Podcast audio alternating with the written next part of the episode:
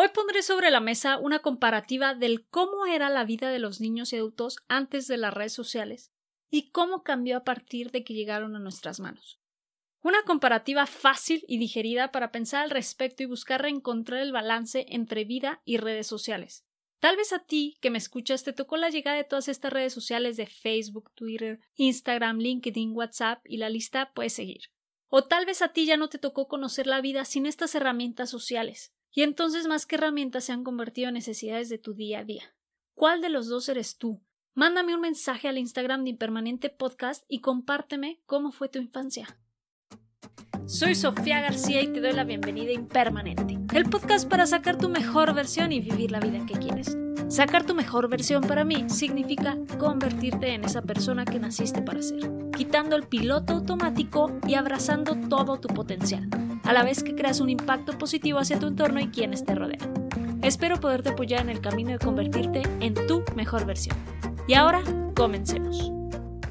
Muy bien, empecemos con el antes. Cuando veías a niños y niñas jugando por las calles y en los parques, ¿cuánto tiempo no pasábamos fuera de nuestra casa jugando, andando en bicicleta, siguiendo una pelota, un balón o haciendo travesuras a los vecinos? Era una época en la que si había tiempo libre usabas tu ingenio y creatividad para entretenerte, inventabas e innovabas los juegos para que no te aburrieran si los jugabas una y otra vez.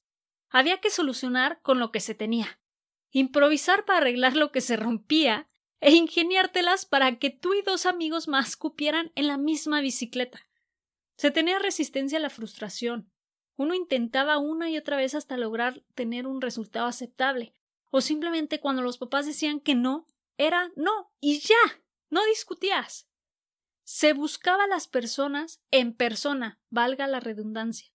Se tenía aprecio por el contacto humano, y era lo más normal el ir a buscar a alguien a su casa. Las conexiones eran personales, las invitaciones se hacían por teléfono o personalmente, y asimismo se confirmaba dando la cara.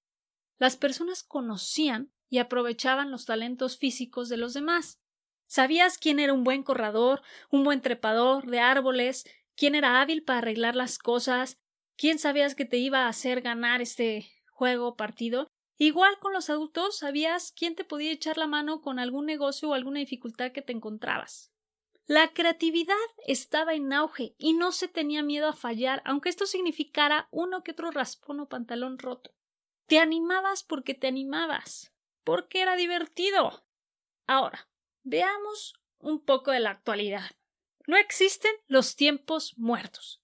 Y es entre comillas porque sí hay, pero los ocupamos en las redes pero siguen siendo muertos porque no nos suma gran cosa, solo nos entretiene.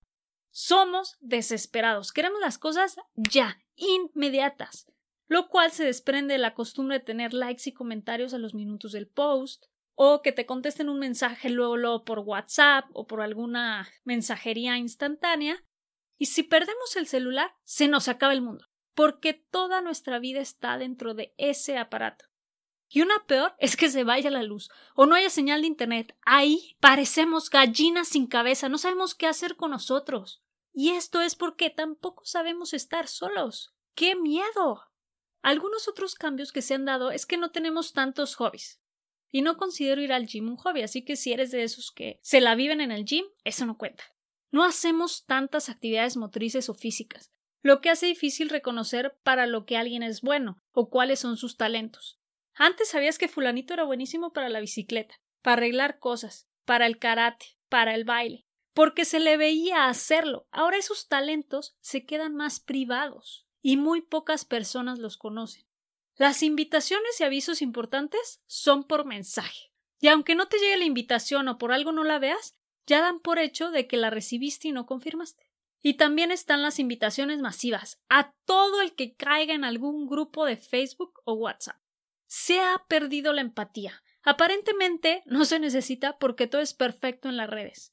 La gente tiene la idea de que no pasa nada triste o malo en la vida de una persona porque tiene fotos perfectas en su muro o en su feed. Pero una persona no es su contenido social, es mucho más vulnerable que eso. Si nos vamos al ámbito laboral también podemos notar muchos cambios.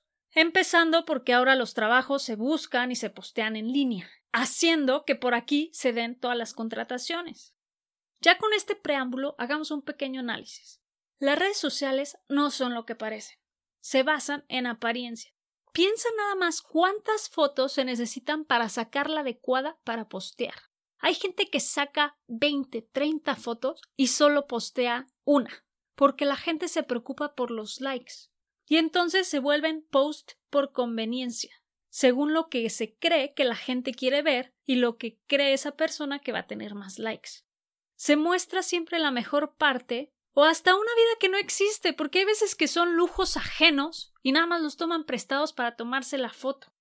¿Y qué pasa cuando las personas reclaman, pelean e incluso llegan a insultar por mensaje, pero cuando se encuentran en persona no se atreven a dar la cara? Es muy fácil también planear, apoyar, firmar y compartir peticiones en línea, pero no se hace nada en persona. ¿Dónde está la iniciativa? Y ahora llegamos a depender de las redes.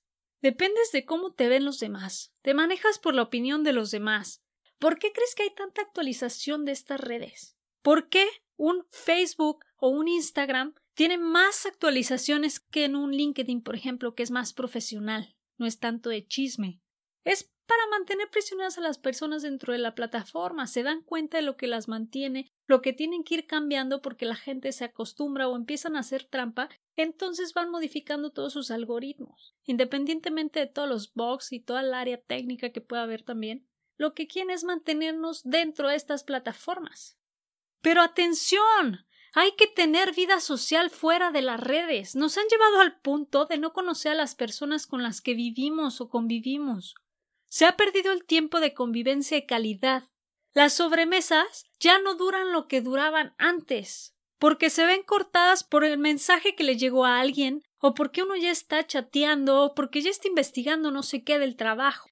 En los restaurantes podemos ver a familias enteras, desde los papás y los hijos, pueden ser chicos o grandes, están en el celular todos. Cerremos un poco el tema, porque me puedo quedar platicándote un buen rato. Pero el chiste de este episodio es que se abreve el mensaje y deje para pensar al respecto. Así que concluyamos. Hemos ganado conectividad geográfica para comunicarnos, pero estamos sacrificando calidad de convivencia, que vendría siendo la conectividad personal. Te invito a recuperar y retomar el tiempo con tu familia. No celulares permitidos, Escúchalos, conoce sus inquietudes, sus sueños y sus metas.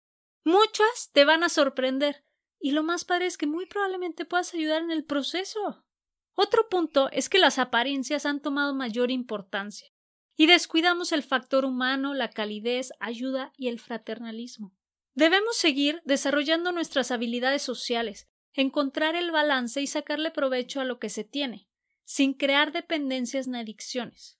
Hay que recordar que todas estas plataformas y aplicaciones son herramientas y hay que usarlas como tal. Y por último, hemos caído en la comodidad social. ¿Realmente con compartir un post es suficiente? Sal, atrévete, conoce, ayuda y apoya. Di lo que piensas día a día, defiende tus principios con acciones diarias. Que todo el que entre en contacto contigo sepa que lo mismo que puede ver en tu Instagram es lo que eres. Sé un creador de diferencia. Y con esta invitación quiero terminar el episodio. Anímate a crear una diferencia. Encuentra el balance con las redes sociales en tu vida. No me queda más que darte las gracias por quedarte conmigo hasta el final de este episodio.